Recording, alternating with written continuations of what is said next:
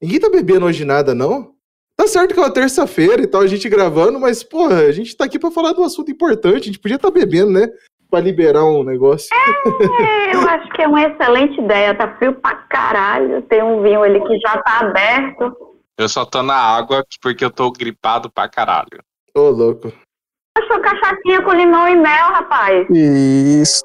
Do chão não passa. Do né, chão não passa, confia. Deixa eu só achar minha cola. Senão depois o, o JP ainda briga comigo. Porque eu não sei fazer mais isso. Mas eu garanto que ele também não sabe. Eu garanto ah, que o JP também não sabe mais nada. Com certeza. Faz muito, muito tempo que a gente não grava nada. Os caras já venceram na vida, né, Henrique? Não, já. Nem precisa mais, tá ligado? É igual, igual os caras do Quatro Amigos falando uma vez, falou, não, a gente não faz mais nada no, no YouTube porque a gente já tá rico já, né? Então agora. agora, agora o canal só fica ali pros outros, pros antigos. Eu tenho, eu tenho só um sonho só. O dia que eu Deves Cansados parar de me dar prejuízo. Que hoje em dia a gente só, só investe só aqui no rolê. Você tá doido. Cara, criar bug para manter o emprego é o sumo do cansaço, né? Convenhamos, convenhamos isso, é o sumo do cansaço, né?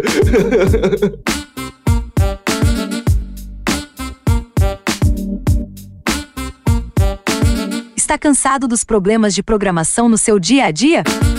Então junte-se a nós. Devs Cansados, um podcast bem-humorado e realista sobre a vida de TI. Somos cansados. Somos todos devs cansados. Começa agora mais um episódio dessa série verbosa, porém simpática.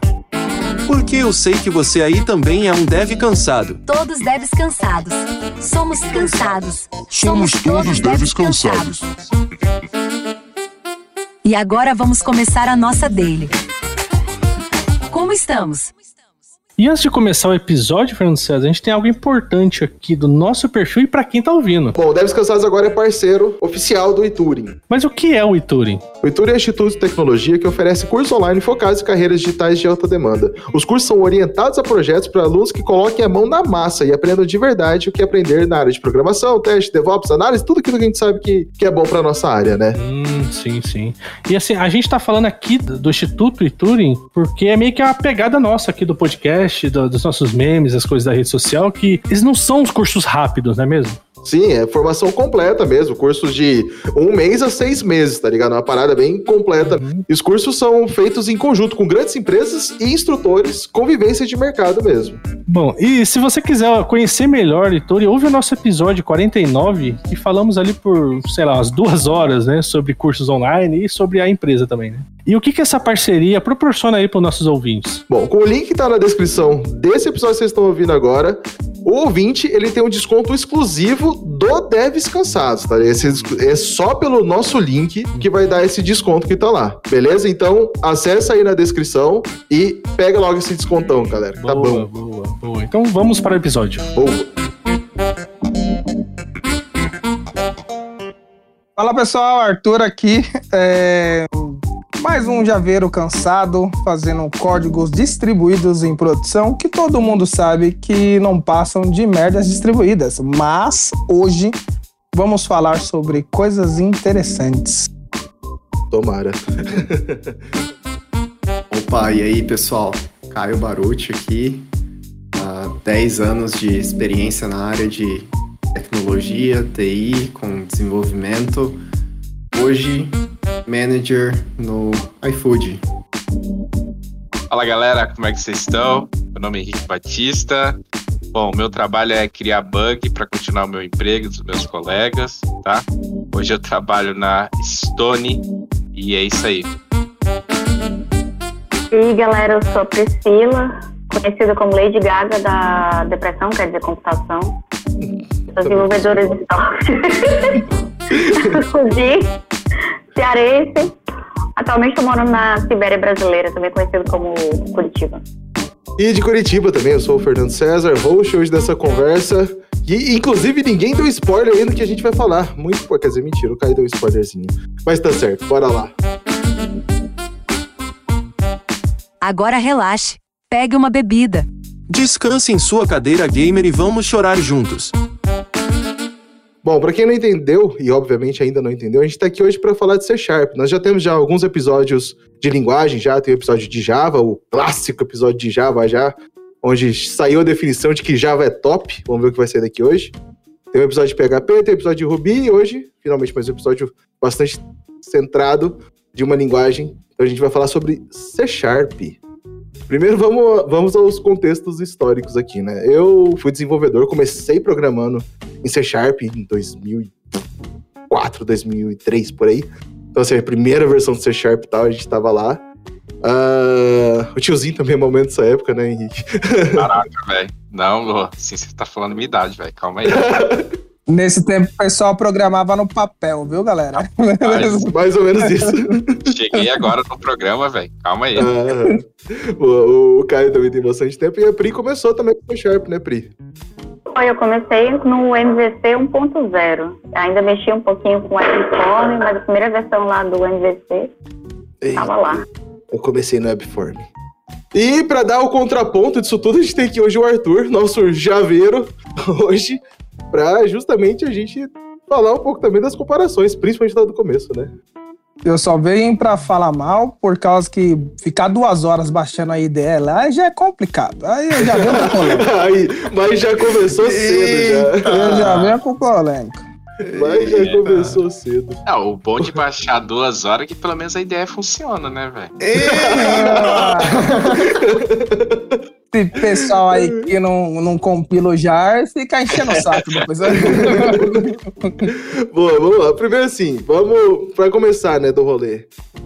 Por que que, assim, que momento que surgiu o C Sharp e por que, né, que alguém decidiu que Java não era o bastante, vou fazer o C Sharp. Vamos lá. Alguém tem esse contexto? Você sabe? Ca- Cara, é assim, eu não sou dessa época, né? Eu, eu Ah, não, pode falar a verdade, Henrique. Pode falar a verdade, cara. não sou dessa época, mas quando eu comecei, foi perto. Foi ali em 2006, 2007. Então, é, o, o .NET, né? Porque a gente tem que diferenciar, né? Mas aí vamos deixar para depois. O .NET foi criado em 2001 é, e o C Sharp veio junto. Obviamente que o C Sharp foi uma cópia do Java, uma cópia que deu certo, né? Diferente do Java né? E tanto que agora os caras têm lista, né? Que chama de stream, mas pod- poderiam ter colocado esse nome já em lista, já que copiaram também do Java. Mas assim, falando sério agora, a verdade é que é, o Java não, não tava tão consolidado nessa época. A verdade é que a, a consolidação mesmo era C++ e o Delphi, né? O Delphi na época, e o Visual Basic né, é, na época era muito forte, né? Uhum. E é, as- tanto o Java, eu, eu- eu brinco que Java e, e C Sharp fazem a mesma coisa. Vocês podem brigar, mas fazem as, as mesmas coisas. Mas tanto o, o, o C como o Delphi na época, eles tinham um problema. Quando você é, fazia os programas, você fazia de uma maneira aberta, na qual você mexia com DL DLLs direto do Windows. A, a proposta do, do .NET, até onde eu sei, quando foi lançado o .NET Framework, foi justamente englobar né, um pacote, um artefato, na qual você publicava as suas é, aplicações e elas não tinham referências com outros é, aplicativos que estavam rodando ali no, no Windows, né?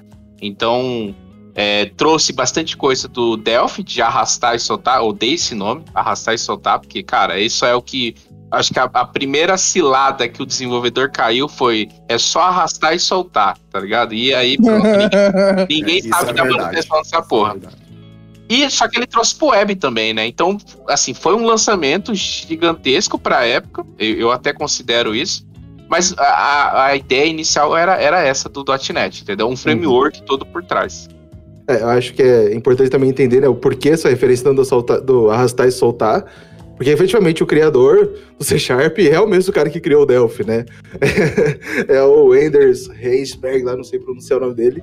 E ele sim, ele, a Microsoft tirou o cara da Borland para fazer o C Sharp e montar depois o Visual Studio, onde as primeiras versões do Visual Studio, onde a gente começou a desenvolver.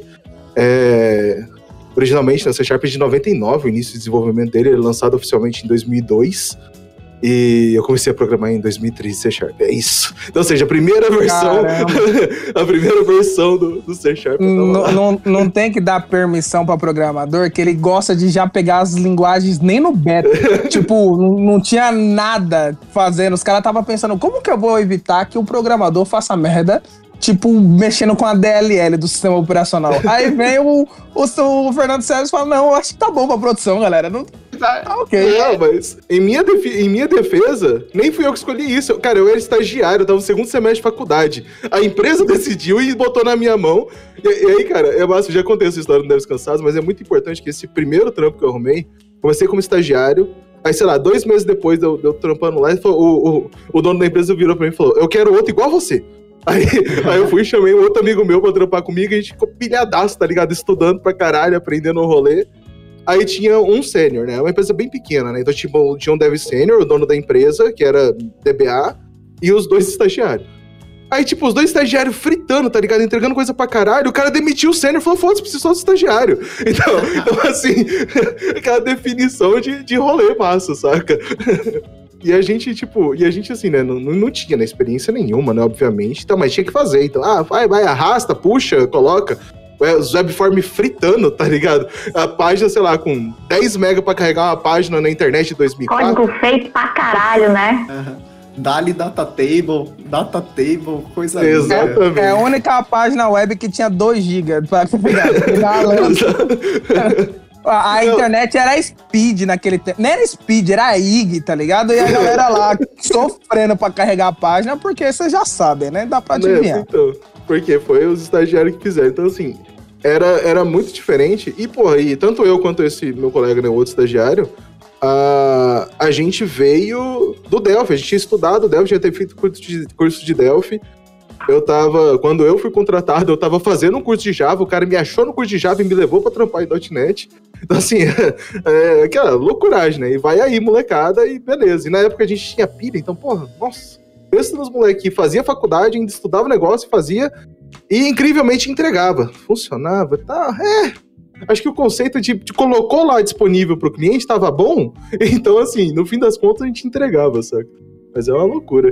E, e, e, assim, tipo, e aí o, o início para vocês mesmo, assim, que passou um pouco. Eu já contei o meu início aqui. Pri, como é que você começou? Como é que você chegou nesse negócio aí? Como foi esse rolê para você o começo? Para meu começo, no começo foi Fortran 90, né? Mas a gente tá aqui para falar de .NET. Exato. Sharp, né? Eu foi um dos meus primeiros empregos no mercado de trabalho, fiz uma prova de lógica de programação e aprendi no emprego, né? Acho que todo mundo faz mais ou menos isso aí, aprende a programar on demand, né? O real uhum. time lá.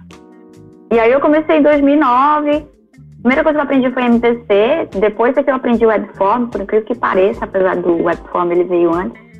Uhum. Mas na época a gente começou, um sistema era MVC uh, 1.0 ainda. E aí eu mexi um pouquinho de C Sharp, mexi com VB também, naquela época. Eu cheguei até a fazer uma, uma, uma prova de certificação, MCP, Microsoft hum. Certified Professional. Cheguei a fazer esse negócio, porque naquela época ainda valia de alguma coisa, né? Certificado, a galera tirava certificação Java, certificação .NET. Aí eu hum. tirei, mas acabou que acabou. Assim, no, é 2014 isso. foi o último ano que eu, que eu mexi com .NET. Mas eu tava é, mexendo com muita coisa. Até.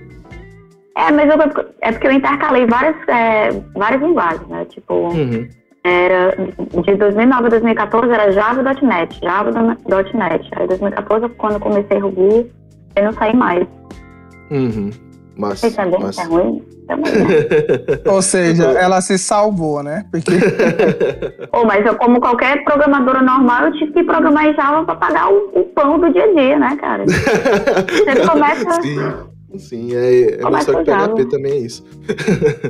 e, e, Caio, você já veio já um pouco depois já, então já pegou uma versão já um pouco mais estável? Ou não, também mexeu com essa sim, trambolheira sim. que a gente falou? não, cara, eu, eu mexi com muita coisa legado, é, uhum. apesar de ter começado com mexer com tecnologia Microsoft, com C Sharp, ASP-X, ASP clássico, em 2011, 12, assim, é, então, cara, eu fiz sim uma, uma página lá em AspX, clicando e arrastando, que ficou uma merda e depois nunca usei essa, essa porcaria na minha vida, porque eu falei, cara, é mais fácil eu codar aqui mesmo, que fica mais clean, é, é até melhor, porque as máquinas da época para rodar o Visual Studio também era uma porcaria, né, cara? Uhum. Pô, demorava uma vida para abrir o Visual Studio, ainda para abrir uma página do, do AspX, assim, demorava para carregar aquele, aquele modo design que eles chamam, né, de, de drag and drop. Então Uhum. era, era complicado, assim, na época, mas passei por, por essa fase, assim, de, de mexer com ASP, com ASPX, o, o C Sharp. Fui pro, pro MVC, aí eu já falei, pô, já tá melhorando aqui o negócio, né? Já, já tá, tá incrementando. E, cara, cheguei até a fazer endpoints, assim, usando aquela tecnologia que eles chamavam na época, que eu, que eu até esqueci o nome. Como é que era? Ope. Não.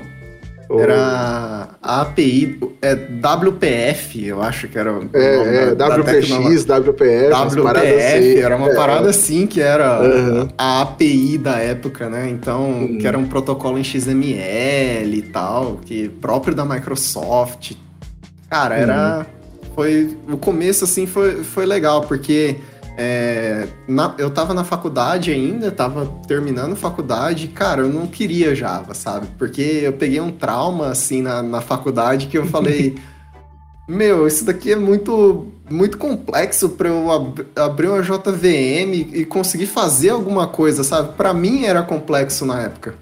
Então, é, quando eu olhei pro, pô, tem essa outra outra linguagem, outra outro ambiente assim, eu, achei mais fácil aquele ambiente. Eu eu eu tive essa essa diferença assim de, de olhar, pô, é mais simples de, de eu trabalhar nesse ambiente, então eu vou seguir nesse ambiente. E, e, cara, segui, tirei três certificações também, é, igual a PRI, que hoje também não vale nada minhas certificações, mas, mas pra época valeu alguma coisa, sabe?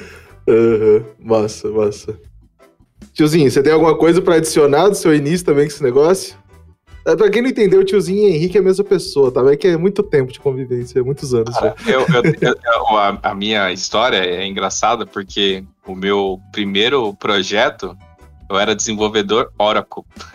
Isso não existe mais hoje, né? Não. Mas, mas na época eu era um Ah, desenvolvedor eu acho que existe ainda. Acho que existe. Não Não, tipo, desconfia, não. eu, eu não era DBA, mas eu tinha que desenvolver dentro do banco de dados da Oracle, né? Com, com as regras de negócio, porque naquela época eu vivia dentro do, do- das procedures, né? E aí E tem não só naquela época, viu? Era uma misturada doida. Não só naquela época que tem muita empresa que fala que trabalha com microserviço, enquanto tu tá vendo, tem umas trigger, umas procedures lá que tá falando. Exatamente. Microserviço que bate a trigger lá e atualiza É. três bancos, né? Poxa, você vai ver lá. Você quer- CQRS já existe, ó, faz tempo. Já. Tava num lado, tem a, é tudo na mesma conexão, banco de dados diferente, Isso. vai um salvando no outro, assim, ó. Já é. Então vai. Mas é isso, aí depois que eu vim, né? Então, assim, depois que eu fui pro. Quando eu comecei mesmo com, com .NET foi 2006, 2007. Eu acho que foi igual todo mundo, né? Tipo, cara, apanhamos pra caramba pra entender.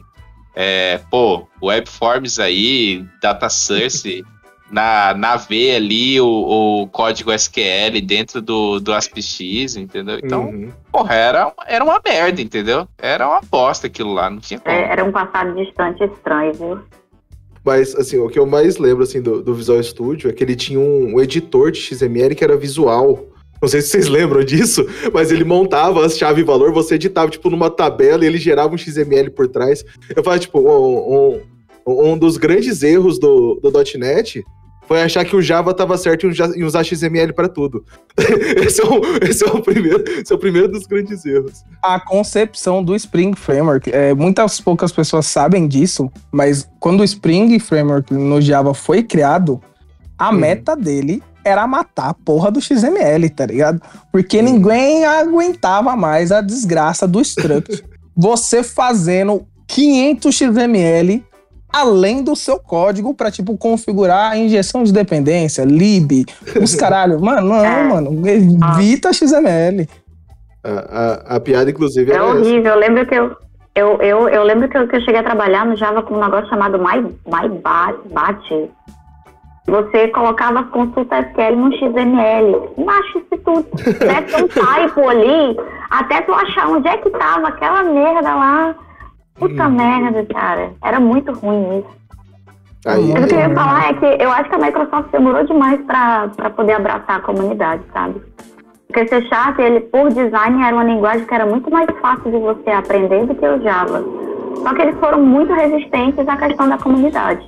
MVC uhum. foi um dos, um dos primeiros movimentos da comunidade Microsoft, né? E não teria se não fosse por isso. Eles uhum. se enrolaram demais, se enrolaram demais. Devs cansados. Código bom é código funcionando. Então junte-se a nós. Devs cansados. Somos todos devs cansados. Ah, a primeira cagada que eu acho que a Microsoft fez foi ser muito resistente à comunidade, né? Porque como a, como, como a comunidade gostava muito do C Sharp, que era uma linguagem que por design era muito mais fácil de aprender, que, que Java era muito menos burocrático e verborrágico, é, eles foram muito resistentes, demoraram demais. Aí teve o MPC e tem o Mono, né? O Mono foi um, um, um remendo desgraçado que tentaram fazer uma solução Linux para quem queria é, programar em, em .NET, porque é caro licença Microsoft para você comprar um Visual Studio, você ter um, um, um Windows, era caro demais. E aí não era toda empresa que tinha condição, apesar de ser naquela época muito produtivo, né? Hoje em dia não tem mais isso, né? Hoje em dia tu, tu usa aí um VS Code, dá pra usar mais Microsoft, entendeu? Já é bem mais, bem mais limpeza você le levantar um servidor é, .NET num, num sistema Unix, mas naquela época era tudo a base de mono. E eu vou te falar uma coisa que, que se fosse para fazer .NET usando mono, era melhor fazer em qualquer outra coisa, sabe? Qualquer outra coisa, porque era, era muita, muita mão de obra. Muita mão de obra, muito bug, muito amarrado. Péssimo, era péssimo. Era qualquer outra coisa, menos o PHP 5.4, que tinha uma falha bizarra de SQL Injection, tá? Só pra Uai, dá, dá pra fazer em C Sharp também, tudo depende do programador. Com vontade, você caga qualquer linguagem. É verdade, é verdade.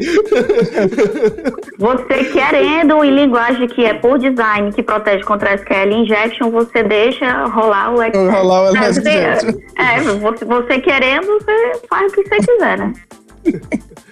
Ô, tiozinho, o que você tem de. Ou Caio, qualquer dos dois? Não, eu, eu acho que ela, ela tá certa mesmo, né? Porque o que, que acontece? Aí, aí entra a, primeira cagada que eu acho da, da Microsoft, é que o primeiro erro dela não foi não ter ido a favor da comunidade, né? Tanto que nessa época a gente, a gente escrevia Microsoft com cifrão de dólar, né? Uhum. Hoje, a Microsoft, pelo menos, ela tem mostrado um pouco melhor. O GitHub tá aí, então tem outras uhum. soluções open source aí que a, que a Microsoft comprou e continua grátis. Agora, o pior, o pior erro é, é o seguinte: quando ele lançou o .NET Framework, para quem não entende, né, o .NET Framework, cara, pensa assim, é um conjunto de bibliotecas que estão ali para servir o desenvolvedor em relação ao C Sharp ou o, o Visual Basic. E aí depois veio o F Sharp, né, que é uma linguagem funcional. Então, lá eu não preciso baixar um framework de terceiro, igual o Go, que você usa o Jin, é, o Java, que você usa o Spring Boot. Eu não preciso, tudo está lá dentro. Então, eu consigo desenvolver é, programas para celular, consigo desenvolver programas para IoT, porque tudo está dentro desse .NET Framework. Agora, qual é a cagada? A cagada é que ela veio totalmente dependente do Windows. E aí, quando ela falou assim, ah, eu programei primeiro no MVC, para você ter uma ideia, a biblioteca do, do MVC era igualzinho a do .NET. Tanto que as classes que eram iguais, tinha coisa que não funcionava e na outra funcionava. Então, para você ver que, cara, nós tínhamos o .NET Framework, nós tínhamos o MVC, que era uma cópia, Ctrl-C, Ctrl-V. Depois veio um .NET Compact, não sei se vocês lembram dessa época, veio um tal de .NET Compact todos eles eram um Ctrl-C, Ctrl-V. Então, nisso gerou o quê? Um monte de débito técnico e, cara, não tinha como ir pro Linux. Entendeu? A verdade é essa. E o Mono foi um projeto open source que era um terceiro é, conjunto de classes, Ctrl-C, Ctrl-V, que quando a Microsoft lançava algo novo, a comunidade ia lá e adicionava no, no Mono, né? Mas assim, o Mono, cara, eu, eu tenho todo o respeito pela, pela, por essas pessoas, porque, cara, por mais que a gente tenha um, um, um, uma queda de performance usando mono, pô, os caras ah. foram muito dinheiro, velho. De verdade, meu. Os Pô, caras é- Era amor demais, é um amor que eu não consigo É. entender. Sério, É, os caras amavam. Porque- E o C Sharp era, é legal, cara. É- é- na minha opinião, realmente, pra época, era, valia muito. Honestamente, eu, eu, eu não volto a trabalhar com Java nem a pau, mas com C Sharp talvez. Uhum. É que, e é um ponto muito. triste. É é, legal programar em C Sharp, não é ruim não, cara. Não é ruim não. Não, então, uma coisa que eu admiro muito no C Sharp em si é o que o Java hoje está correndo atrás para fazer. Que o Java ele, ele demorou muito, ele veio agora na versão 9 para implementar o feature release, que é a cada seis meses vai ter um feature release, a cada três anos vai ter uma LTS. O C Sharp já tava fazendo isso há muito tempo. Aí veio o Kotlin, aí começou a vir o Go, aí essas linguagens começou a pressionar o Java, né? Que ele ele agora ele foi para a comunidade, o Jacarta aí, o Otávio Santana tá tocando esse projeto, bastante legal. E é muito difícil que coisas que já estão consolidadas em mercado estão chegando agora, nas últimas Uhum. versões. Por exemplo, na versão 11, na versão 10, na verdade, foi introduzido o VAR. Porra, quanto tempo já tem o VAR em outros lugares, cara? Vai colocar agora a porra do VAR, mas tipo, é nesse, nesse aspecto do preciosismo de vamos manter o Java Beta lá funcionando, a retrocompatibilidade com 60 anos atrás. Então, eu é muito vejo que complexo você fazer isso, você inserir novas features e esperar que tenha retrocompatibilidade. Mas dá isso pra que eu acho entender. É muito custoso você, você simplesmente ensinar outra linguagem para resolver um, um- um problema que o Java talvez não resolva melhor. Sim. E aí tem esses caras aí da comunidade corajosa que, mete o louco e faz umas coisas novas e, ainda mantém a retrocompatibilidade. é muito amor, mano. Open source é amor. Muito amor. Tanto que o símbolo, o símbolo do sponsor é um coração. Porque o open source você tem que amar trabalhar com open source.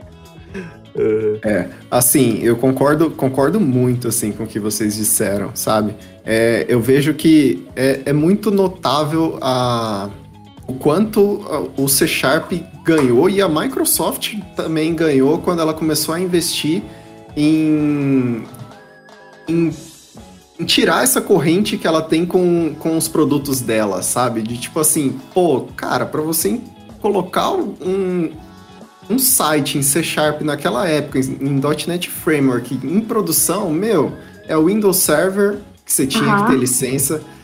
É. Querendo ou não, era SQL Server que você tinha que SQL colocar, Server. porque, mano, não, não integrava muito bem com outros, com outros databases, então a, a integração Então, a era licença melhor. de Windows e de- do Visual Studio para cada desenvolvedor era licença atrás de licença, cara, muita Isso, grana. o Visual Studio. E a máquina precisava ser boa, que nem eu falei aqui, porque o Visual Studio não roda É. bem em máquina ruim. Aham.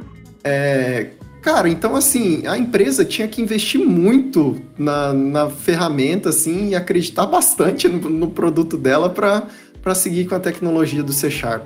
E quando ele, quando teve essa transição aí de para um .NET Core que, pô, agora roda em, roda em Linux, qualquer ambiente, eu, eu, eu não preciso mais ter essa, essa dependência com as outras coisas da Microsoft, meu, foi um boom gigantesco, assim, pra, pra gente que tava inserido no mercado também, que, pô, a gente queria colocar aquilo.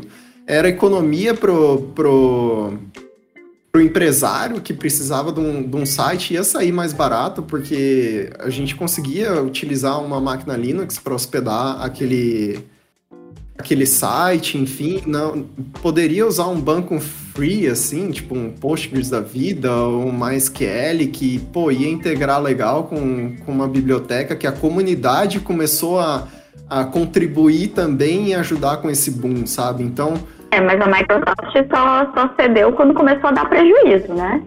Aí foi que eles entenderam na prática, a muito, a muito, muito duro, a muito custo, de que vale a pena você é, disponibilizar open source, você investir na comunidade. Exato. Antes disso, ela até tentou lançar aquele Windows Phone lá. Nossa, aquilo é Eu bizarro. velho. adoro o Windows Phone, você não fale que eu amo. Eu amo o Windows Phone. Eu acho um absurdo que acabou e não tem mais Nokia com Windows Phone. Eu amava aquele sistema operacional. O único defeito é que não tinha aplicativo, mas era. Isso. Ele era bonito. Tipo assim, dos sistemas, ele era bonito. Se ele conseguisse evoluir e fazer, sei lá. Ele uma- não era só bonito. Amiga, a bateria daquilo dali durava um tempão, porque tinha várias, tinha várias coisas assim. É que não tinha aplicativo pra gastar. Ele tinha, cara, mas assim, ele- é- é- é- foi um sistema bem feito. Eles tinham, assim, um dos primeiros sistemas, sistemas operacionais para celular que, que tinha, por exemplo, o tema escuro by design. E Porra, isso é daí verdade. economizar uma bateria desgraçada, porque naquela época não tinha aquelas baterias de, de 4 mil miliamperes de capacidade, entendeu? Eram umas baterias real fuleiragem. Tá doido? A câmera também do caralho, saudade, doido. Saudade. Pô, verdade. Saudade. O, o Caio desenterrou o Windows Phone, hein, mano. Não, é que É, assim, a mas- gente tava. A gente tava focado falando das cagadas, né, da época, e lógico, né, integração, esse ecossistema que a Microsoft defendia, esse corporativismo todo, né, é tal, mas assim, o que mais me doía dessa época toda, ok, era o ecossistema, mas muitas empresas grandes já tinham já o contrato com a Microsoft que previa para eles usar toda essa plataforma. Só que o meu, minha dor era ter que rodar o meu sistema web no IS. Que- quantos, quantas vezes já passou raiva, Henrique, Caio, configurando o IS pra rodar? Yes, cara.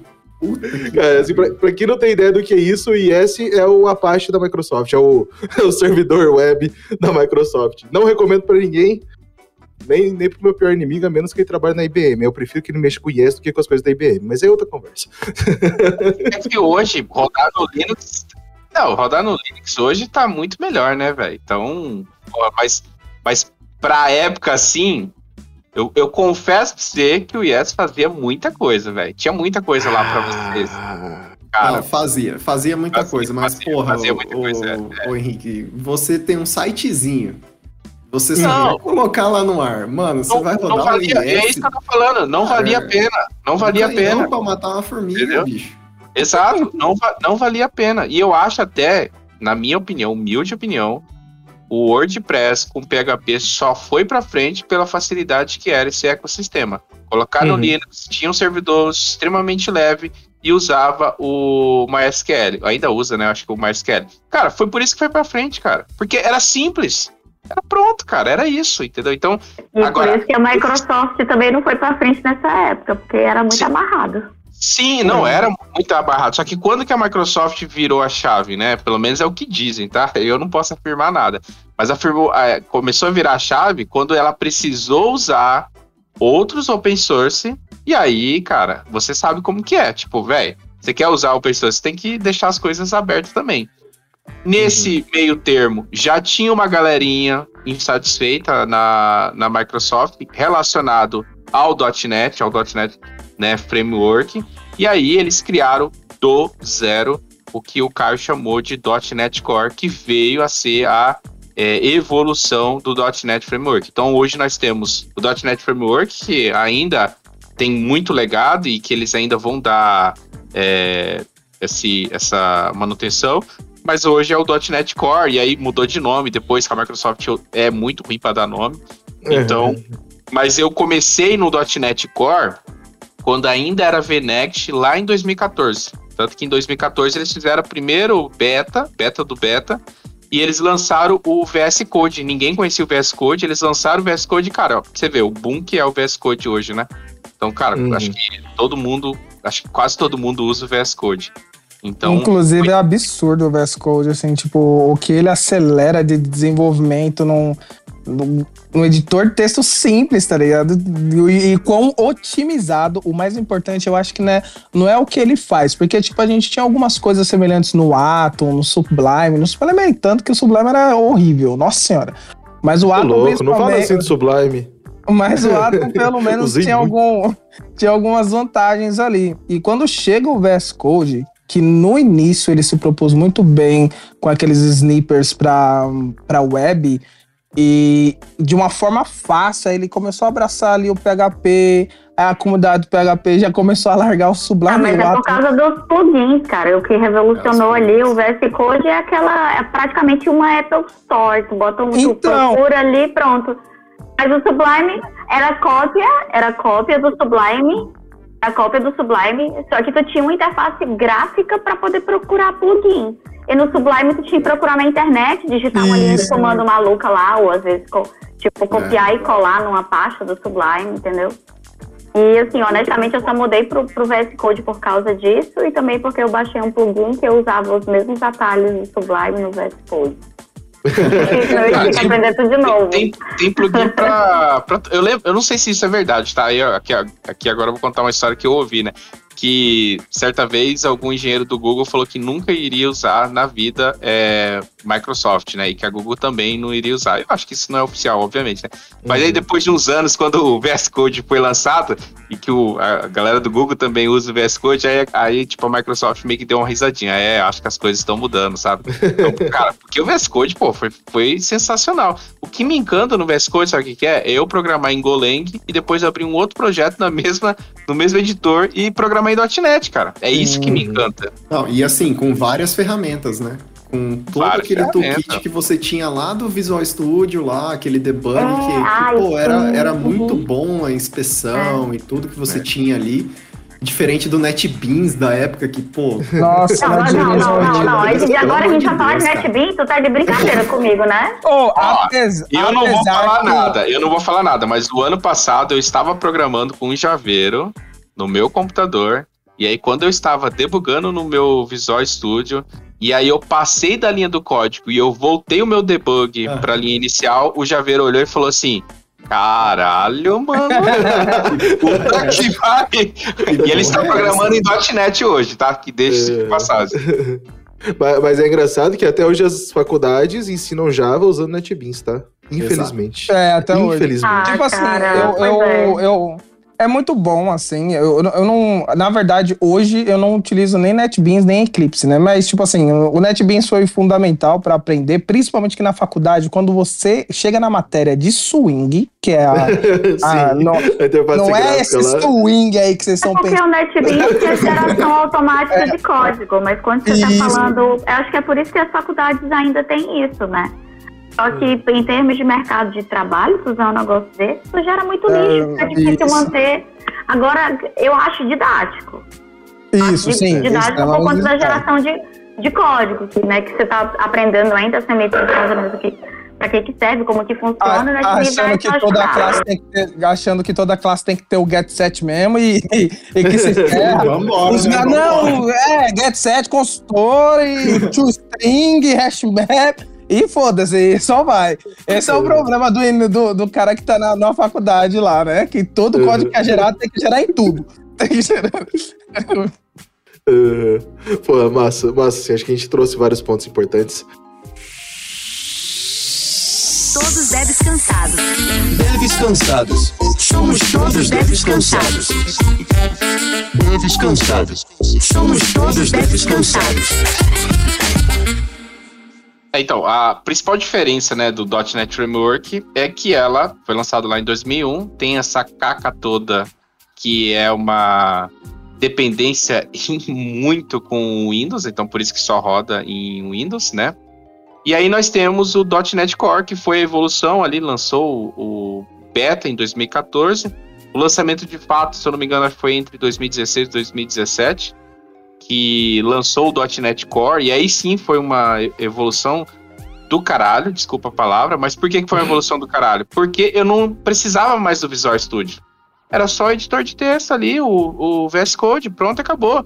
E eu dava o comando, eu fazia, usava a CLI, eu ainda uso a CLI. Então, .NET New Web API, ele já cria um template de Web API, não preciso do Visual Studio ali, está criando projetos para mim. Então, ficou tudo mais fácil, ou seja, eu, programo em qualquer IDE. Nisso foi lançado até a ideia da IntelliJ, né, que, é- que é a, a, a- o Rider, né, é é uma nova IDE concorrente do da Microsoft. Eu não sei porque que não tem a versão Community ainda, que você tem que ficar pagando lá, mas É igual o Goland. é, é- Eles, a, única coisa que eles disponibilizam community é o Java e o, o Kotlin, que é a única community que tem. O Exato. resto não tem. Não, exato. Eu não, eu não sei porquê. Mas, assim, O que, que nós temos de bom no .NET? Agora eu vou falar .NET 5, 6, porque a Microsoft lançou o .NET Core, foi a versão 1, a versão 2, versão 3, 3.1, e aí a Microsoft falou, ah, vamos renomear, e aí virou .NET 5, 6, vai lançar o 7 agora. Ô, Então- acho que, assim, só, né, tipo, só pra eu entender, porque é, a- é a hora que eu já tava já muito afastado. Já. O .NET Core é, a partir do, é, é o momento que ele passa a rodar realmente plataforma Unix. É o, .NET é o .NET Core, essa é a grande... Exatamente. grande Essa é a virada grande, dele. é a grande virada, Aham. e, e Tá, aí beleza. você tem. Não tem mais essas dependências que eu tô falando, é Uhum. multiplataforma.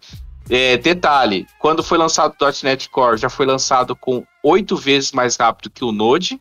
Uhum. Comparação com o Java eu não quis trazer aqui, mas foi lançado já, já tinha uma velocidade mais rápida, tá? Mas aí, você Aí- tá nivelando por baixo, né? A regra tá baixa, né? É que o pessoal Au! pegou. É que o pessoal pegou um programa Java que tinha acabado de subir, né? O- Todo mundo sabe que o programa Java ele performa. Se for Java 8, 7 ali, ó, com dois anos do programa rodando, ele, nossa, é rápido.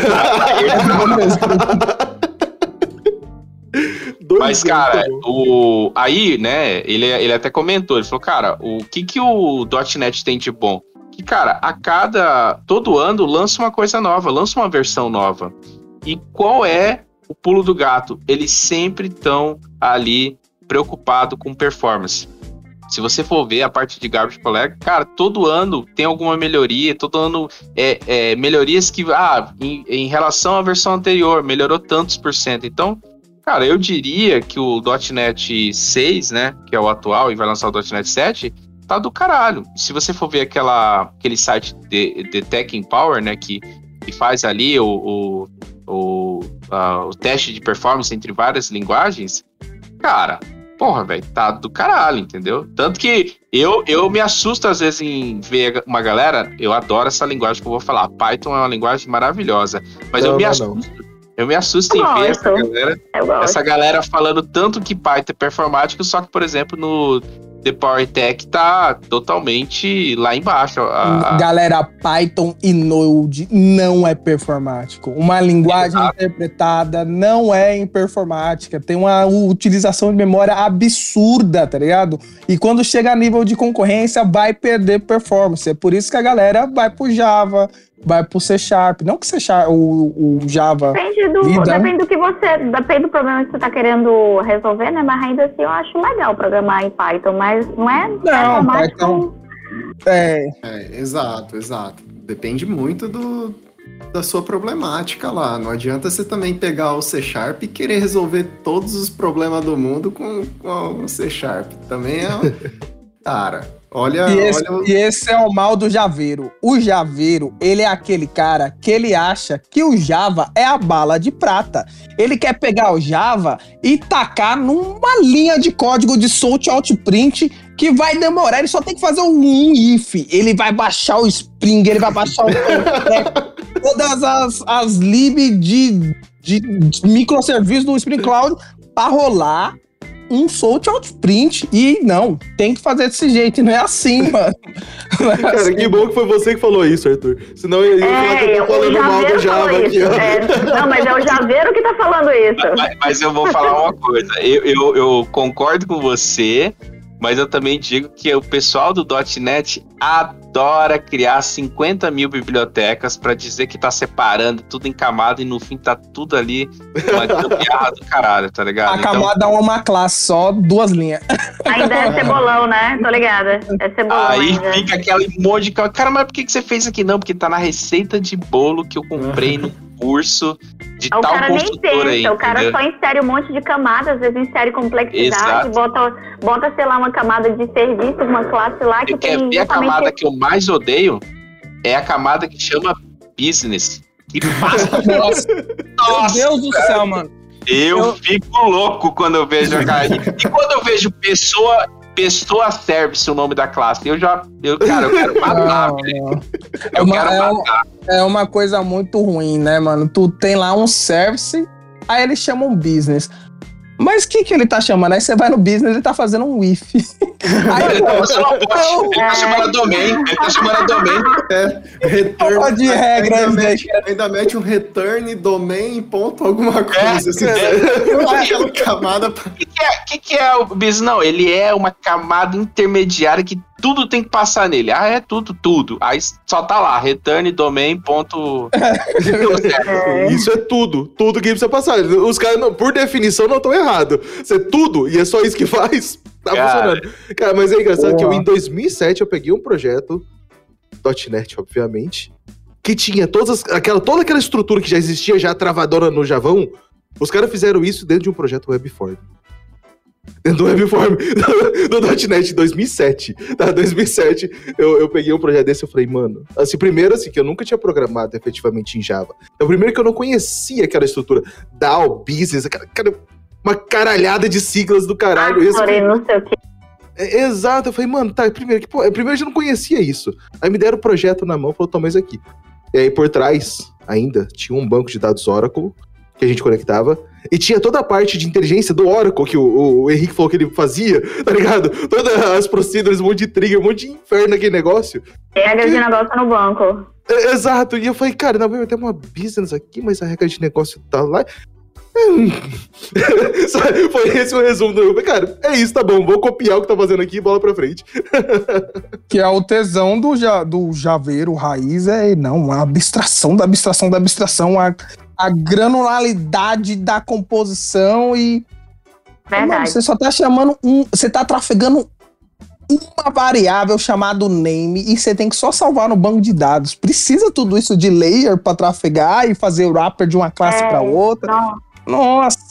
Aí eu fico olhando, não, é que é o, é, que é o clean code, porra. É o É. Ah, isso é clean, né? É. Isso é clean. Aí é, eu fico olhando assim, mano, eu acho que o Uncle Bob, ele deixa bem explícito que não foi pra esse tipo de situação que ele, ele definiu ali o- os conceitos de clean architecture, tá ligado? Não é pra um esse seu crudezinho de uma linha.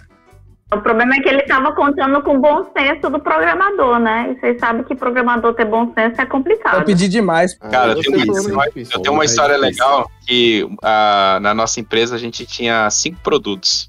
E todos esses produtos, de cada usuário que, que se logava nesses cinco produtos, ele tinha um login e uma senha para cada produto. Uhum, Então, padrão. aí- é, padrão, né? Uhum. Foi construída ali e tal, não sei o quê. Mas chegou uma hora que a diretoria falou, cara, ó, os usuários estão reclamando, a gente precisa ter um login único. E aí a gente começou a pesquisar sobre SSO e tal, e aí achamos um- uma ferramenta service, que a gente não queria instalar porra nenhuma, e acho que foi uma das melhores decisões, e a gente foi é, trabalhar com Off Zero. Então, porra, lindo, né? E aí, quando eu fiquei sabendo, ah, vamos trabalhar com Off Zero, eu pensei na minha cabeça, bom, eu tenho o meu produto, eu conecto o Off Zero no meu produto, a base de usuários vai ser a mesma e, e todos os sistemas vão estar com o mesmo login e senha, né? Aí, só que nessa época eu não, eu não podia ainda trabalhar nessa feature, estava trabalhando outra feature, então outro produto entrou na frente para entrar.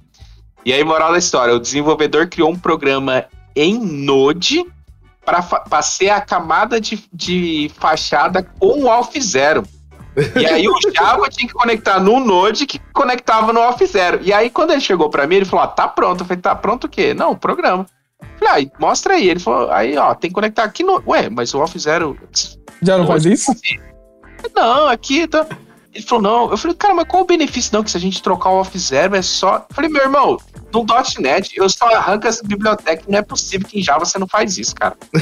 Vai pra merda. O cara criou um Esse é o cara que lê o livro do Uncle Bob e ele acha que tudo tem que ser abstraído, entendeu? Que tudo tem que Ao pé da letra. Ele vai ao pé da letra, não pensa. É o tesão de ler o GOF. E você falar, caralho, eu tenho que implementar esse Eu pattern porque aplicar. O Richard Elm, em 97, ele falou que tinha uns problemas lá e eu vou implementar assim, tá ligado? E o cara faz essas porra aí, mano. É complicado. Ou, ou se não, que nem na, na empresa que, que eu e o Henrique a gente trabalhou, também tinha muito uma mentalidade de uma galerinha que lia umas coisas num livro e queria aplicar só pra na avaliação de desempenho colocar lá, não, porque eu agora eu, eu mereço uma cadeira melhor porque eu apliquei uma bosta do- de um negócio que eu vi aqui num livro só por, por aplicar, tá ligado? Ah, Eu nunca tive essa esperteza. O meu problema é que eu usava a cabeça, sabe? E sou preguiçosa. Então eu, eu realmente só adotava alguma coisa que eu fosse ter trabalho se realmente fizesse sentido. Por isso que eu não ganho tão bem quanto eu queria ganhar, entendeu? eu, eu, eu me lembro que um amigo meu que é, que é especialista, ele disse assim: se realmente não precisa, não faça. Aí eu li que é, é, é o não seja estúpido, né? Tipo, keep simple nesse que é o keys em si, Keep- né? Keep it simple, E, tipo, stupid. é. Mano, cara, a gente não precisa, mano. Se não tá precisando, se o bagulho não tá latente, se você não tem um inside do, do software, você não precisa fazer software engineer. Porque qualquer coisa que não seja a sua arquitetura gritando é over engineer, mano. Tu tá antecipando um problema que não existe, tá ligado? Aí o Isso cara aqui, vai tentar. Quando você antecipa e ainda faz um over-engineering mal feito, que depois... Aí dá erro. É ruim. Aí é pior. Cara, É o feira de dois anos aí, entendeu? Que o e cara assim, tira. faz Ele muita tira- relação. Tá? E isso tem muita relação com, tipo, .NET Framework e .NET Core. Tipo, Hum. o framework vem um monte de coisa lá que, tipo, você tá pronto pra você usar. Mas, cara, quem disse que eu quero usar essa porra? Aí já o .NET Core, você tem a, a opção de, pô, eu preciso de tal coisa, vou instalar essa biblioteca, vou trazer, vou dar um Sim. import nessa, nessa lib. Então, assim, seus pacotes ficam muito menores. Já o, o .NET Framework tem aquela caralhada de coisa lá, ó, beleza, usa aí. Cara, às vezes você nem vai usar XML, nem nada, e vem um monte de biblioteca lá que você nem precisa, cara. E isso é um negócio muito legal que outras linguagens, como o Node com o NPN, o Golang com a, a- a- o gerenciador de dependências do Go, tem muito legal que é a modularização, né? De, mano, coisas pequenas. Eu sou, tipo, no nível de eu quiser importar somente um arquivo do Go, eu consigo fazer isso. Mas Tá é bom, bem vamos- legal. Vamos falar de novo sobre a NPM? Porque o problema da NPM não é o comportamento dele, é o programador. É e o cara tá programador. baixando o NPM inteiro, todo o repositório do negócio e trazendo pra dentro do projeto, tá reclamando que a Mas aplicação Node é dele que faz o problema system não é o, com- o programador. Quando é? Se o cara me é deu. sempre o programador. Se o, se o NPM me dá a, a opção de dar um menos NPM install menos G, eu quero colocar o global tudo. Quem se, quem se vira é quem vai pagar o billing da AWS. Eu vou baixar. até, até um ponto assim, que realmente, de novo, eu totalmente por fora de .NET hoje em dia. Gerenciamento de pacote, existe né, algo dessa linha? Não, não, não entendo nada, de verdade. Sim, Saca? sim, não, existe há muito tempo. Esse daí já é, já é mais velho, né? Eu- quando eu comecei, você tinha que catar é, milho no, no, no vizinho, né? Você pegava um pacotezinho ali no site, baixava, jogava no seu projeto, baixava outro pacotezinho Aquela no outro site. DLL, aquela DLL esperta dentro do É, projeto direto. aham. Exatamente. Agora, agora copiei não, né? DLL do computador do colega, gente. É, não. Pira. Já copiei DLL. É, agora não. Agora você tem o Nugget. O Nugget já tá há um bom tempo já. Já era antes até no .NET Framework. Sei lá, eu acho que eu uso o Nugget, se duvidar, desde 2011, 2012. Eu não, eu não lembro é agora. antigo. Parei, É eu bem- parei de programar em .NET em 2008, 2009, É, então assim, não, é tá bem. tudo certo. Agora, assim, uma coisa que o Caio falou agora há pouco, é bom frisar que essa parte de você criar sistemas simples, conforme você vai precisando, você vai instalando, é a beleza da coisa que, que é o que ele falou no começo. É, essas linguagens mais novas, como Node, Golang, elas estão pressionando tanto Java como C Sharp a ficarem melhores. Quer ver um exemplo? Hoje eu não utilizo mais controller dentro do .NET 6. Eu uso Functions, que é igualzinho programar para Golang, é, você criar uma, uma, um- um- uma handler. rota ali no Golang, um handler ali no Golang ou no Node, é igualzinho, via Functions dentro do C Sharp. Então, cara, isso veio no .NET 6, olha a beleza da coisa. Eu não preciso mais ter aquele nome controller. Entendeu? Se eu Uhum. tiver que fazer tudo dentro da, da classe chamada startup e eu só precisar de dois handlers, eu faço tudo ali pronto, acabou, velho. E, e não faz sentido também, se a gente pensar. É uma discussão que eu trouxe há um tempo atrás, arquiteturalmente falando, que 70% das empresas que falam que aplicam microserviços estão aplicando um pattern de MVC com uma exposição REST. Porque eles falam que tem um, um controle, um service e um repository. Aí você vai ver o controller do cara, não tem nada, não é um controlador. Então por que você tá chamando aquela camada de controller se você não tá controlando nada ali para passar? Tipo, é tipo, é só uma camada burra. Então, é... isso é muito verdade que as linguagens novas estão pressionando as, as maiores, né? O Java e C Sharp. E a parte de modularização, acabei de me recordar, no Java existe um projeto chamado Digsal, que hoje a gente já tem. O problema do Java, eu não sei se no C Sharp tem, me ajuda depois, Henrique, para se tem mais do que uma um gerenciador de dependências, porque no Java existe três, né? Que é o Ant, o Maven e o Gradle. Verdade. Então Não, são não. três. Nós, Não, nós só é só temos um. um só. É só um, é o Nugget. E aí é bizarro, porque depois fica aquela briga. aí Existe a, a segunda treta, né? Do Java, que é o Javeiro contra o Javeiro falando, não, mas o Gradle é melhor. Não, mas o Maven é melhor. Aí fica essa putaria. É igual E do dois- né? É, o Node, que é o. Yarn e o NPN, né? Aham, Eu já trabalhei num projeto que tinha o Maven e o Gradle. Caralho. Pessoal- Ou, ou seja, Deus, ninguém é. cedeu, ninguém cedeu nesse projeto e falou, vai ficar os dois e foda-se. um, um tá ligado? ponto build lá do Gradle e um ponto, um ponto XML no vai, é foda. Juro por Deus, juro por Deus. Não foi empresa pequena, não, foi empresa grande. Tá? Ah, é, é nas grandes que você vê uns bagulho bizarro assim, mano. Nossa. Ah, mas eu, eu, eu cara. brinco que a, a gente ainda tá muito novo de, de Não, desenvolvimento você de você sistema. não tá novo, não. Você já tá velho. Não, tem um, Não vem dar tem um, aqui, não. Você falou de microserviços, né? Cara, a gente faz muita cagada, né? Eu já fiz cagada, acho que todo mundo já Lógico, a fez cagada é adotar microserviço. atualmente. Exato, só que, A, a única certeza que eu tenho é que eu tô fazendo cagada. cara, mas tem um, tem um, tem um cara, um italiano, é muito bom que ele fala sobre microserviço. Agora fugiu o nome dele, cara, mas quando você vê um, um italiano com inglês arrastado, é, é certeza que é ele, falando sobre microserviço. Ele fala assim que microserviço é igual sexo na adolescência. Todo Uhum. mundo fala que manja, mas ninguém sabe porra nenhuma. E é a verdade. Verdade. Ele, ele, ele falou isso, e cara, quando ele falou isso, eu falei, velho, esse cara é foda. Definiu o que é microserviço.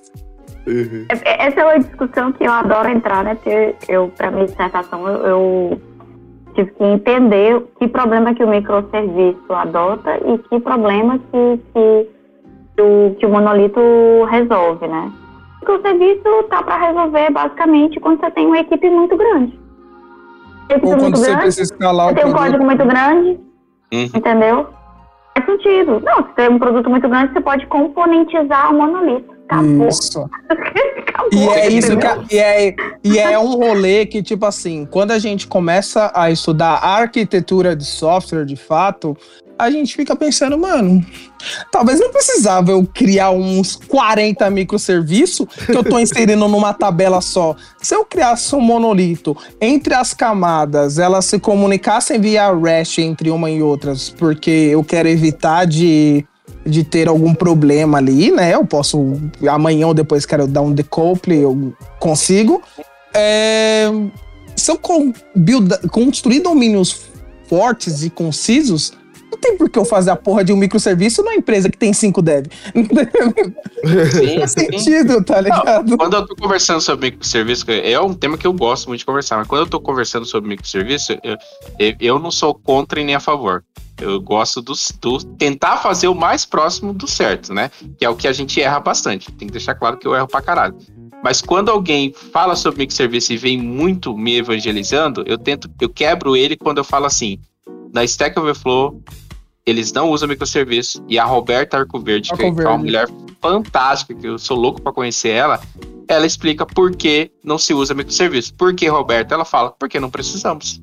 E é isso, a cara. porra do Stack Overflow. É justamente. Porra cara. do Stack Overflow. E faz consulta, é, segundo ela, faz Você consulta vê, esse- SQL cara, você vê o tamanho controller. do esforço. Você vê o tamanho do esforço e vê se tá resolvendo o problema. Acabou. É, exato. E é em C Sharp, né? E aí você sabe. Não, esse, é- não, esse era o último que eu queria dizer. esse ponto Não, aí, é, né? é, o Caio, é que você, você foi muito rápido. Esse era o último que eu queria dizer. Que, eu- é que nós ajudamos os javeiros, o pessoal do Ruby, PHP, Isso. através do C Sharp e SQL Server. Só, era isso, só isso que eu queria dizer pra vocês. boa, boa. Se você acha que reuniões podem ser substituídas por e-mails ou mensagens, Acesse o site devscansados.com.br. Tá, então assim, primeiro, pra onde tá indo o .NET e tal? O que que tá acontecendo hoje em dia? E que são os próximos passos, talvez, já conhecidos já do .NET? Qual é a versão? Você falou a última versão, versão 6 e tal? Como é que tá isso daí? O que que é o Agora- .NET atualmente? É, agora o .NET vai lançar a versão 7, né? Então, Hum. várias melhorias. Por exemplo, essa que eu falei, né, do .NET 6, de você programar via é, algo parecido com o que a gente programa em Golang Node.js, né? Que é você criar o seu handle extremamente fácil, é, de um código extremamente simples. O .NET 7 tá vindo com muita melhoria também de performance, então o objetivo deles, obviamente, é fazer com que o mercado do .NET continue aquecido, porque queira ou não, a gente sabe a verdade é que hoje em dia dá muito emprego Java e .NET, né? Se você for ver as vagas e você pode, eu, eu, uma linguagem que eu estou amando é Golang, mas cara, você não encontra tanto Golang como como você encontra Java e C Sharp. Então eu, eu gosto de dizer que, cara, linguagem boa é aquela linguagem que paga suas contas e, cara, tem muito mercado pro, pro .NET, né? Então, é isso, cara. Você encontra a rodo. É mesmo. Sistemas legados, Tem- que você vai ter dor de cabeça. Pode falar, cara. É, tem até um- uma pesquisa, um site aí que, que faz esses trendings de, de como tá o ranking da- das linguagens mais utilizadas no, no mercado, inclusive com, com jobs e tudo mais, que é o Spectrum. É, nele, o top 1 tá o Python, C, C++, aí vem o C Sharp, e depois o Java, como linguagens mais utilizadas. E em questões de vagas abertas, ah, o C Sharp está em quinto lugar, lugar, aí só perde para JavaScript e essas outras linguagens que está mais, estão mais na moda aí. Ah, mas assim, tem muito mercado mesmo para C Sharp. E outro ponto que a gente nem não chegou a comentar aqui, mas também se você aprende C Sharp, você teoricamente entende um pouco de TypeScript. Você não vai ficar muito perdido no TypeScript, porque é, tem essa, esse paralelo aí que a Microsoft conseguiu criar de facilitar os desenvolvedores que conhecem o C Sharp a, a programarem em JavaScript de uma maneira que eles já estão familiarizados, sabe? Também tem essa parte aí. Pô, massa demais. Então, assim, até outro dia, eu, eu mentoro, né, bastante gente que tá iniciando carreira, né, em diversas áreas, e aí um, um colega, um amigo meu, tipo, ah, transição de carreira e tal, o cara vem de uma área completamente diferente. Pra onde que eu vou? Quero começar, quero, tipo, vou voltar a estudar programação, né, um cara que lá no passado estudou, aí ele deixou porque ele tinha uma outra carreira que tava pagando melhor, tipo, tinha mais oportunidade no momento. Aí eu falei, tá, vou voltar pro desenvolvimento de software. Pra onde eu vou? Pô, cara, Java C Sharp, vai. Saca? É, é esse o resumo, entendeu? Você tá em transição de carreira e tal, beleza. Você tá começando agora. No fim das contas, as faculdades, elas fazem um bom serviço por te apresentar uma linguagem meio que o mercado hoje tem bastante demanda, né? A maioria delas ainda trabalha com, com, com Java. Algumas estão trabalhando com JavaScript, não sei se é uma boa ideia, ou conceito, conceituação em cima de JavaScript é um pouco mais complexa, mas eu vi uma outra faculdade que está trabalhando com Python, que também é uma boa opção por conta de, de, de estruturação. Então, Uma assim, ótima tipo, opção. Eu tô vendo aqui o, o site Spectrum, uhum. que, que foi falado. O Python tá em primeiro lugar, Java tá em segundo, depois é C, C++. Em quinto lugar o JavaScript e em sexto o C Sharp. Uhum. E lá embaixo tá o Ruby, que é a linguagem que eu programo, né? Lá em décimo sexto. Mas eu acho que é muito isso. Tipo assim, ah, quem tá buscando oportunidade é uma maneira mais fácil, né? Acho que entre várias aspas, né? Mas você estudar, então você vai ter.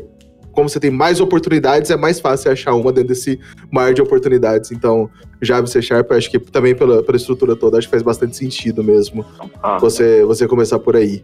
O Henrique falou uma besteira aí durante o negócio, que em C Sharp você faz de tudo, né? Desde mobile até, até, até, até IoT. Não É, faça assim, isso, por favor. Não faça isso, tá?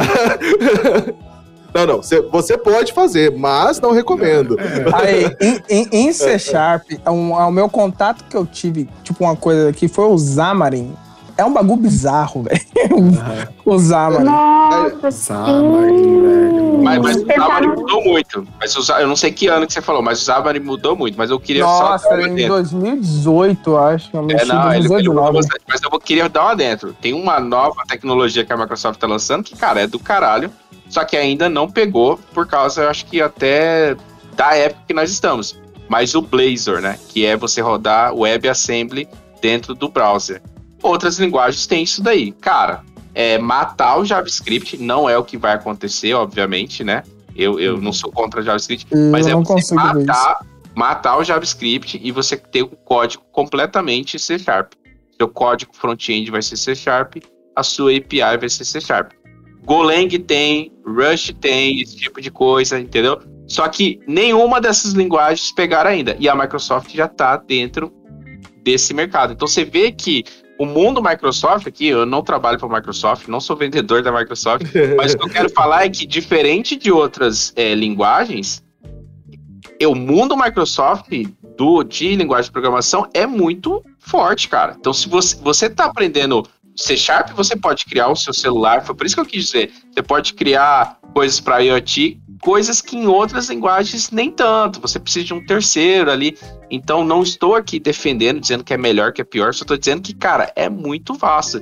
E aí, por isso que eu acho que vale a pena, sim, você investir no C Sharp, entendeu? É, e outra tranquilidade que dá também, por ser uma linguagem consolidada, e outra coisa que é inegável assim da Microsoft é o suporte que ela dá para a linguagem, cara.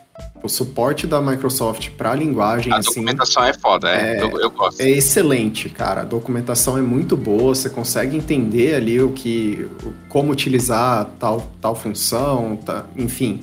É, é muito bom isso e se você parar para ver, ela ainda tá dando suporte para .NET Framework lançado lá em, em 2012, que a gente falou aqui, sabe? Então, assim, é do caralho mesmo esse, esse Ninguém apoio tira da minha Microsoft dá. cabeça que criar uma aplicação em .NET é fácil. Porque o Stack Overflow criou o Stack Overflow antes de existir o Stack Overflow em .NET. Então já começa por aí já. Assim, até mesmo, né, pra esse episódio, né, minha fonte de referência tá aberta aqui, inclusive, docs.microsoft.com, é o que eu tô vendo, tá ligado, de C Sharp, todo o histórico de versão, o que, que muda de uma pra outra, cara, extremamente detalhado, é impressionante, de verdade, essa questão da documentação da linguagem, sabe? Agora, se não fosse. Agora, já do lado Java, se não fosse a Beldum, o Spring tinha falido. Porque não é a Pivotal que tá fazendo lá explicando. Ela faz um release change lá, meia boca. Aí vem um cara que não trabalha lá no, no Spring, que, tra que mantém um fórum do Abeldon e faz um tutorial de como usar a TPD. Eu falo, beleza, galera, obrigado, viu? O Java, se não fosse a comunidade, coitado do Java, né? Esse é o É. resumo, né? Isso. An- Antes do Stack Overflow, tem um site aí muito famoso também de, de C Sharp, que é o Marcorati. Cara, o Macorati, porra, era um todo deus C Sharp, aqui, mano. Cara, Ainda existe esse site, hein? Cara, ele tá no ar até hoje, caraca, Tá que louco. cara, se eu conhecer esse cara, esse é um outro cara Assim como o né? Guji, né? O Não, Guji, o Guji também, ele- tem bastante. O, o Guji era É. uma lista mesmo, né? De discussão, Nossa. que a galera se Era tretava, tá ligado? Era insano. Era muito louco. Ô, ô, chegou, né? Existem também os grupos de, de .NET, né? Depois e tal. E até umas comunidades bem locais e tal. Puta, em 2000 e vai lá, vai bolinha, a gente tinha em Campo Grande, Mato Grosso do Sul, tinha o Pantanet, nem sei se existe até hoje em dia, mas era um grupo que a gente realmente se encontrava ou brigava, né, por lista de e-mails. Esse- Aham, esse- eu também, também fiz parte, inclusive. Briguei e arrumei emprego pelo grupo uma vez. Mas, mas assim, tipo, é- era, era muito louco também que essa, essa coisa que a gente fala. Hoje, hoje, inclusive, né? é Muito engraçado. A gente lançou um episódio sobre comunidades. É, sobre o quanto isso é importante para as empresas, mas, cara, a gente faz comunidade desde sempre. As empresas só, não, só ignoraram, só esqueceram que isso existe isso faz sentido. Né? O, o Devs Cansados é uma comunidade, daqui a pouco a gente vai falar um pouco mais sobre o Dev Roadmap, que é o projeto do Henrique e do Caio também, que eles estão nesse processo de criar uma comunidade também. Então é, é- é- Então, assim, cara, é muito louco. As empresas estão retomando isso, né? Hoje realmente você existe dentro das empresas, community managers, você existe dev hell, que são pessoas responsáveis por isso. E isso, cara, existe desde sempre, em qualquer linguagem, qualquer coisa que, que é necessário ser mantido pela. pela pelo, se, se manter, na verdade, se manter e ponto, né? Nem nem ser mantido pela comunidade pela empresa. Você só precisa conseguir se manter. Excelente. Bom, Eu queria só re- reforçar que em 2017 eu, eu trabalhava num time junto com o Henrique. E Era a gente lançou. A gente. Não, era uma merda, mas a gente lançou um aplicativo feito em .NET. A gente botou o aplicativo no ar. Cara, mano, eu esqueci. Porra, os caras ainda têm a coragem de Mano. falar isso. Eu esqueci dessa, que a gente lançou um aplicativo. Exato. Porra, velho, é verdade, cara. Aplicativo pra celular e um Windows Phone. Exato, pra rodar no Windows Phone É mesmo. verdade, todo cara, eu C. Sharp. É, eu Cara. esqueci. Recomenda, Henrique? Não. Cara, aquela versão não, né? Aquela versão lá era foda, né? Porque foi pra Windows Phone, né, velho? Porra. Uh, Eu é gostava, isso. eu gostava do, do Windows Phone, mas, cara, é- era muito ruim programar em Windows Phone. Não, cara. mas aquilo era só um MVP, segundo os startupeiros da vida. Era um MVP, pô. Ah, Você tava testando o produto. Eu acredito que, velho, eu entendo hoje por que, não tinha tanto aplicativo, né? Porque o Fernando vai nessa época aí, mano, pra fazer. pra tirar foto, velho. Nossa, a gente precisava fazer uma foto pelo, pelo aplicativo, mano, que trampo. Cara, demorou Assim, pra caralho, velho.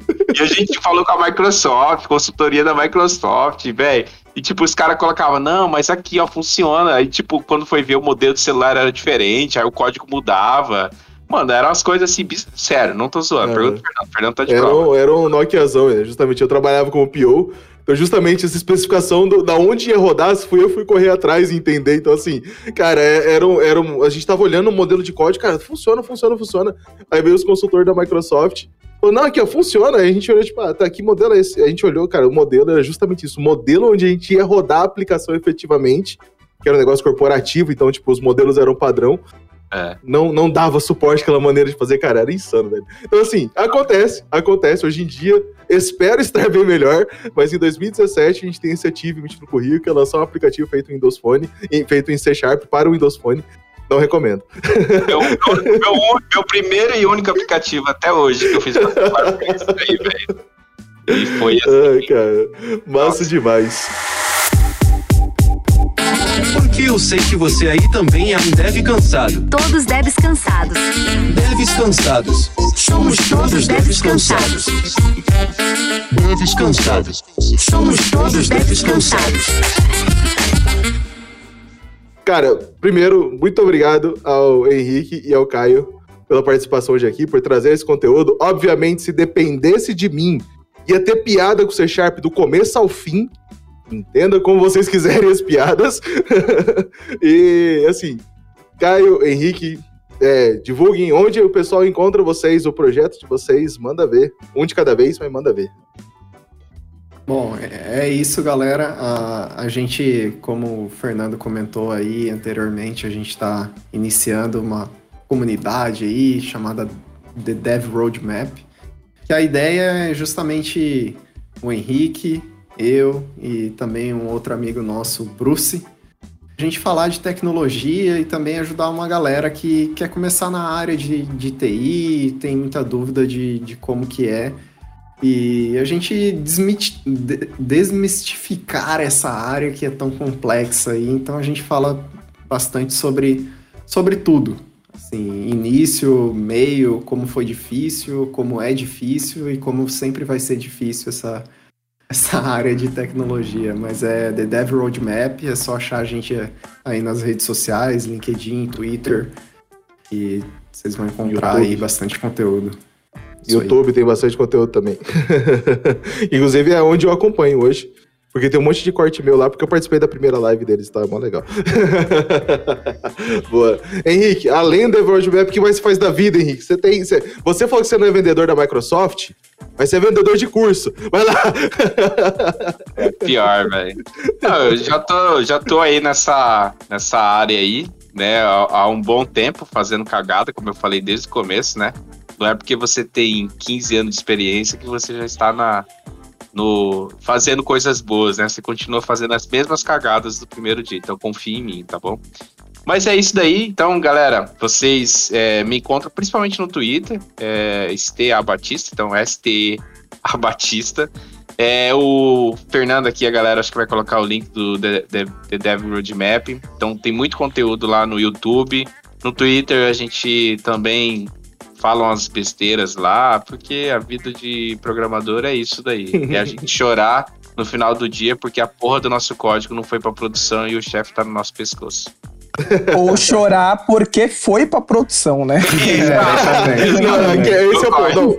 É quando vai pra produção, você não tem tempo de chorar. Você tem tempo de arrumar. É. Aí lá no meio da madrugada, de manhã, você chora, tá ligado? É assim que Você vai estar sobrevive. chorando a Exato. cada cherry pick que tu tá fazendo do Git, arrancando o código lá da pasta. Foi excelente. Pri, Arthur, de novo, obrigado pela presença, pela participação aí. Tamo junto. Se quiser também deixar as redes sociais, apesar de que vocês estão divulgados também no Devs Cansados, mas se quiser que ainda encontre vocês, é a hora. Se não, tá bom, é nóis. O meu arroba no Twitter é arroba P-I-H-A-R. Pode me encontrar lá. É, mas tá valendo. Procure deve cansar porque nós tá lá, né? Exato. Normalmente eu tô postando meme, eu só posto meme no Twitter e replico o meme do, do Devs Cansados. Do Devs então. Mel, procura lá a, arroba Pray for Mercy TV, porque não sei por que desse nome, porque tá lá. É, é isso. Boa demais. E eu sou Fó César em qualquer rede social. É nóis, valeu. Muito obrigado, pessoal. Tamo junto. Até a próxima. Alô! Valeu. Falou! Alô!